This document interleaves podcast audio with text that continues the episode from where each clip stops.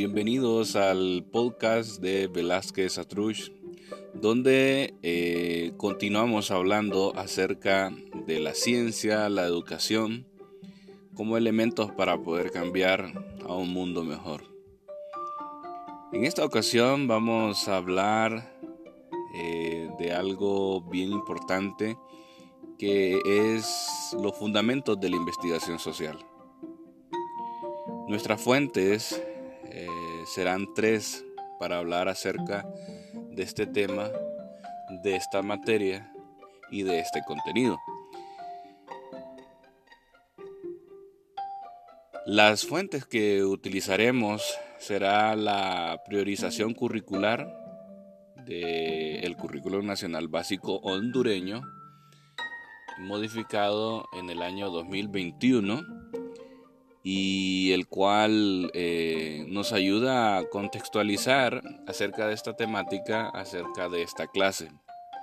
También usaremos eh, como referencia el libro Metodología de la Investigación eh, de Hernández Sampieri, con su edición del año 2000.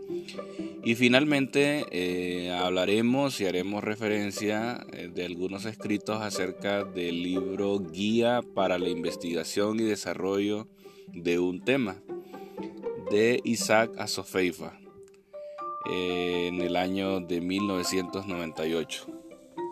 Con estas tres referencias, algunas ah, fuentes importantes como estas, vale la pena mencionarlas y otras que en su debido momento em, hemos tenido la oportunidad de explicar en algunas clases virtuales que hemos tenido. Así que eh, para profundizar en este tema, tenemos que comprender que eh, los fundamentos de la investigación social, como su nombre lo dice claramente, son bases para poder indagar sobre temáticas sociales. Es decir, yo no puedo cambiar una sociedad si no investigo y si no tengo claro las herramientas de cómo hacerlo. Definitivamente, como ciudadanos de un país, debemos ser muy acuciosos. En la época de la desinformación, en la época de los memes, en la época de las redes sociales.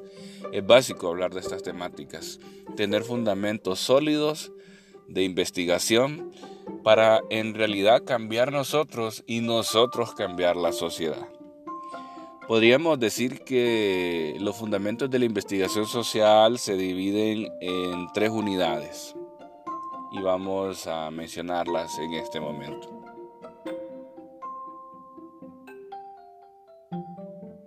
Cuando hablamos de la unidad 1, hablamos de los problemas filosóficos del conocimiento científico.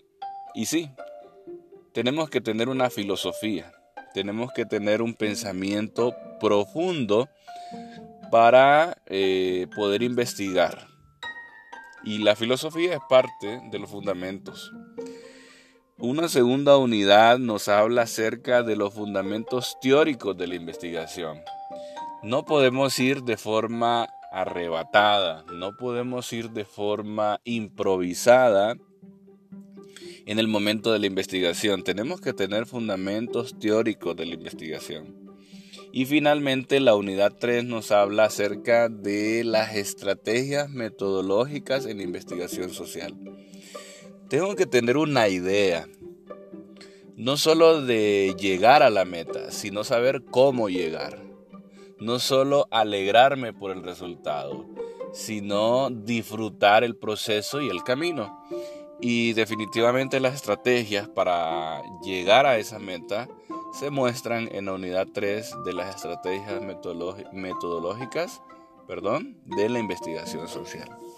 Ahora, detallando cada una de ellas, llegaremos a algunas conclusiones muy, pero muy interesantes.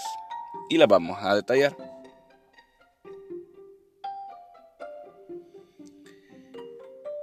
Definitivamente los conocimientos son muchos, son variados, pero los extremos podríamos decir sería entre el chisme y la investigación social. Es decir, eh, hay diferentes tipos de conocimiento, pero cada uno de ellos tiene un enfoque, tiene un propósito. Y cuando hablamos de un chisme, estamos hablando de un despropósito. Estamos hablando de prejuicios, estamos hablando de juzgar. Definitivamente, el conocimiento es algo más que eso. Tiene una base, tiene un propósito, tiene una temática. Y cuando hablamos del conocimiento es fundamental poder diferenciarlo para un beneficio personal y social. El método científico definitivamente dentro de los problemas de la filosofía es fundamental. Eh, de repente alguien dice la filosofía no tiene nada que ver con, con el método científico. Claro que sí, claro que sí, porque cuando hablamos de, del método científico, estamos hablando de pasos, ¿no? Estamos hablando de orden, estamos hablando de un proceso que no es improvisado y que, claro, hay que ser flexibles para encontrar los resultados eh, que de repente queremos. Eh, por eso es que tenemos que tener claro que eh, es importante tener la teoría, investigar. es importante saber cómo llegar a la meta, el método y también algunas herramientas que tenemos a la hora de lograrlo, ¿no? Ese proceso que sería la técnica. Cuando hablamos de la técnica estamos hablando de muchos métodos variados que ya no es nuestra excusa el decir no sé cómo hacerlo porque tenemos una gran herramienta llamada internet entonces ahí tenemos formas de de encuestas, pues, entrevistas, eh, diálogos, eh, tantas formas y técnicas que podemos lograr la investigación. Ahora bien, la filosofía eh, es, base, ¿verdad?, en la unidad 1 para el conocimiento científico, porque tenemos que recordar que la palabra filosofía como tal significa amor a la sabiduría. Y cuando hablamos de amar a la sabiduría, es decir, ser una persona acertada. Y para ser acertado tengo que manejar los contextos. Por eso es que yo tengo que saber diferenciar los tipos de conocimientos. Tengo que tener claro que es ciencia como tal, eh, que no es algo que yo quisiera, sino es algo que se puede comprobar. Y eso es ciencia. Ahora bien, dentro del método científico, claro está que eh, lo inductivo es algo que nosotros vamos eh, buscando poco a poco. Lo deductivo es yo leo, investigo, pero de ahí saco otro tipo de información. Y dialéctico es encontrar los polos opuestos el problema, los problemas o las personas que están involucradas en, la dialéctica de la situación. Por eso eh, encontramos que la filosofía es la base de los fundamentos de la investigación. Yo no puedo hablar de un tema a priori si yo no he profundizado. Yo no puedo hablar de un problema social si yo no he indagado. Yo no puedo hablar de una persona si yo no manejo el contexto de vida de esa persona. Definitivamente es un reto bien interesante el poder eh, conocer la filosofía y cómo ésta nos ayuda en la investigación. En un segundo momento, una segunda unidad, mencionábamos que eh, la investigación tiene algunos fundamentos, ¿verdad? Y, en ese sentido, eh, tenemos que tener claro el objetivo y el método. Es decir, ¿qué es lo que yo quiero lograr con esta investigación? Definitivamente con una investigación no podemos salvar el mundo. No podemos cambiar el mundo, aunque sí nuestro mundo. Vale la pena diferenciar también. Pero sí es determinante dentro de los fundamentos teóricos el, saber por qué yo estoy investigando este tema. En algunas ocasiones el maestro pone el tema y en otras ocasiones el alumno lo elige. Independientemente cuál de los dos escenarios te encuentres, vale la pena tener claro cuál es el objetivo de lo que yo estoy investigando y cuáles métodos debo utilizar. Eh, es claro que tanto eh, la investigación cualitativa y cuantitativa es parte de otro de los fundamentos. Em, es bien interesante porque toda investigación tiene cualidades y tiene cantidades. Y cuando hablamos de cualidades, eh, vemos esa parte humana muy necesario en cualquier investigación y contexto, pero las cantidades definitivamente nos ayudan a ver números exactos y en base a esos números exactos tomamos decisiones para buscarle soluciones, porque al fin y al cabo, cuando hablamos de los fundamentos teóricos de la investigación, estamos hablando de que queremos buscar soluciones. Y esa es, esa, en definitiva, es la, la, la parte que queremos lograr y entender de, fundamentos de investigación social. Eh, ahora bien, cuando hablamos de, de la investigación, eh, tenemos que entender que hay tres momentos distintos, ¿no? Tenemos que explorar, tenemos que describir y luego explicar, porque no podemos eh, eh, juzgar a priori una temática, juzgar con sesgo y creer desde el inicio que esta es la razón o así es este tema o em, juzgar sin sentido porque simplemente nunca tuve un propósito.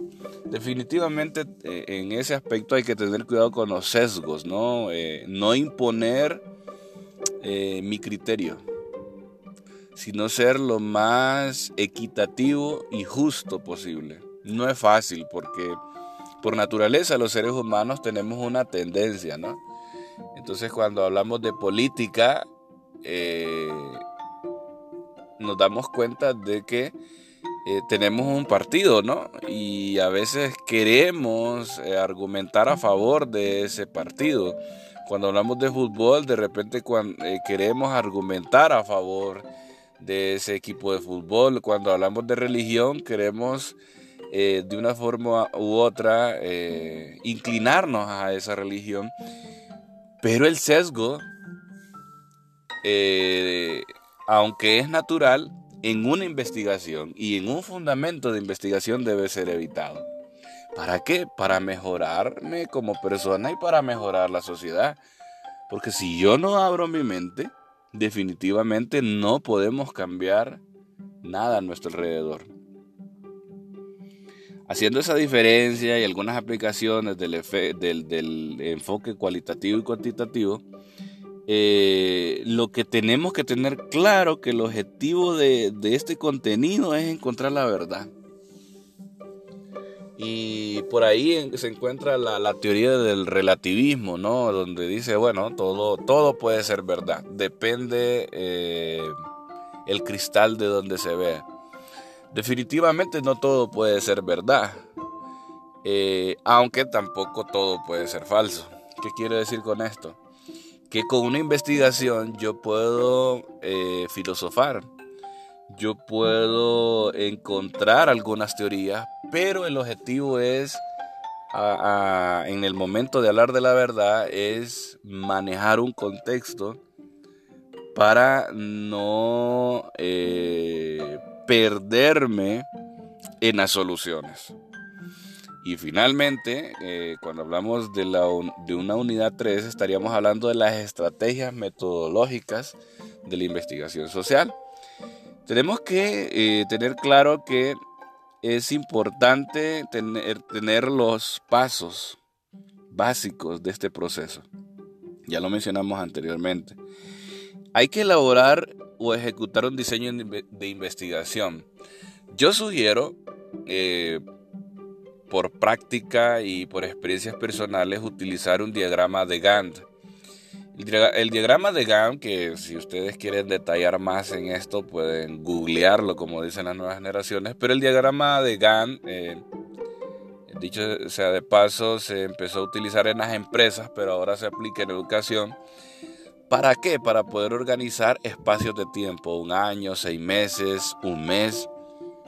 Y, con ese diagrama de Gantt podemos, por medio de colores, determinar los días y las actividades. Porque, y alguien dice, ¿y esto para qué? Porque el tiempo es fundamental en una investigación. Yo no puedo crear o pensar en una investigación si yo no tengo determinado un límite de tiempo. No puedo darle largas. Por supuesto, depende del proyecto, depende la investigación, porque por ejemplo se encuentran los etnólogos que sus diagramas de Gantt podrían ser de 6 años, de 10 años, investigando un grupo étnico. Entonces, eh, definitivamente, eh, aunque sea largo, pero sí tengo que medir los tiempos, aunque sea corto, pero es necesario medir eh, los tiempos, las fechas y las actividades eh, y considero que esta herramienta es muy útil. Una vez seleccionado el tema, una vez eh, justificado y presentado, vale la pena tener claro que se debe hacer un informe. En años inferiores ¿verdad? De la escuela sobre todo, se nos enseñó cómo hacer una portadita, cómo hacer un índice y algunos pasos. Pero definitivamente es fundamental a través de las normas APA, que dicha sea de paso, las normas APA no son las únicas, por ejemplo, existen otras normas Chicago y por ahí van otro tipo de normas que su objetivo es que seamos ordenados, como anteriormente mencionábamos. Eh, el objetivo de, de esto es que eh, podamos hacer informes que respeten ese orden, que respeten esa lógica y que finalmente podamos demostrar que conocemos el contexto de esos temas. Y uno de, de esos pasos fundamentales es la bibliografía, que aunque se pone al final de un informe, vale la pena aclarar que la bibliografía es, si no el más de los más importantes pasos dentro de un informe, porque es el que me respalda lo que yo como persona o como grupo entendemos del tema y esto me acerca a una solución real. Las normas como tal, entonces, eh, nos van eh, pidiendo eh, que vamos ordenando ahí la portada, el índice, el, tipo de letra, el tamaño, el interlineado, eh, la bibliografía, como mencionábamos, el anexo, el marco teórico, que pueden ser muy variados, eso depende, de los marcos teóricos. En realidad pueden ser muy variados, depende del tipo de investigación que estemos realizando, para que finalmente, finalmente podamos, eh, podamos valorar la información y llegar a muchas conclusiones y recomendaciones eh, del mismo. Ahora bien, eh, como conclusiones, podríamos decir que eh, debemos elaborar un plan y un plan flexible es decir, en el camino podemos ir descubriendo a través de las diferentes fases exploratoria, descriptiva y explicativa que nuestra, investigación puede ir cambiando. Sin embargo, cuando lleguemos a las conclusiones y recomendaciones, tenemos que dar solución a lo que planteamos. Eh, definitivamente otra conclusión sería que el trabajo en equipo es fundamental. Eh, ahora, en estos tiempos, los coach trabajan con empresas y ellos dicen que el trabajo en equipo debe tener sinergia. Y esa sinergia de qué se trata es todos debemos entendernos desde la parte humana con nuestros talentos, nuestras capacidades. Yo no le voy a pedir a algo lo que no puede dar. Definitivamente trabajar en equipo es fundamental para este proceso de contextualizar una investigación y darle una solución. Para eso yo eh, podría utilizar diferentes formas y métodos, ¿no? Y lo vamos aprendiendo. Y finalmente eh, se da un proceso de diálogo. No podemos hablar de, dialogar sin comunicación, ese proceso que se nos enseña de, eh, en, la clase de español, se nos enseña el proceso de comunicación, ¿no? Emisor, mensaje, receptor, retroalimentación. Todo eso se necesita en una investigación, sea que lo haga de forma individual, en pareja o en grupo, este proceso de comunicación es fundamental. El emisor tiene que tener claro cuál va a ser la temática. Eh, el mensaje que va a transmitir lo puede utilizar eh, a través de las diferentes técnicas, ¿verdad? Eh, y el receptor, ¿verdad? El receptor tiene que entender, o los receptores tienen que entender cómo, de qué se trata esta temática, hacia dónde vamos, y la retroalimentación se da con nuestro informe y las soluciones que nosotros damos. Definitivamente, eh, ese proceso, ¿verdad? Ese proceso de, de comunicación de emisor, mensaje, receptor, retroalimentación aplicado a los fundamentos de la investigación es fundamental. Es un gusto haber estado con ustedes explicando el contenido de esta temática y de esta clase de fundamentos de investigación social Bendiciones.